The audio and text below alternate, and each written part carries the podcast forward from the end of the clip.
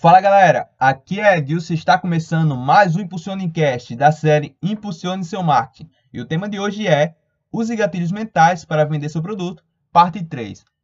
Autoridade. Você já solicitou alguma mercadoria de um e-commerce que não confiava? Bem improvável, não? Se uma marca não transmite segurança, será difícil que a mesma alcance conversões. Então, como criar um ambiente virtual que demonstre honestidade e transparência para ativar o gatilho de autoridade?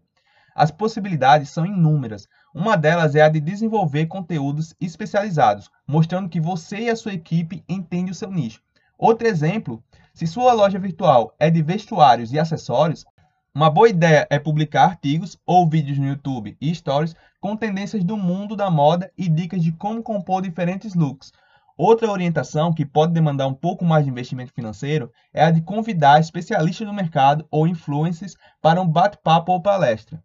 Aposto que você já comprou um produto por indicação de uma personalidade das redes sociais, não? Seria exatamente esse movimento de valor em relação à sua marca. Não se esqueça também de apostar no marketing de relacionamento por meio do storytelling, prática de contar histórias audiovisuais. O objetivo principal dessa técnica é o de criar maior proximidade com o público e conquistá-lo. Para isso, use fatos reais e encadeie-os com uma narrativa. Se os produtos são fabricados na sua própria empresa, que tal contar um pouco mais sobre o processo criativo até o resultado final? Lembre-se, inclusive das datas comemorativas, pois são ótimos momentos para cativar e gerar emoções.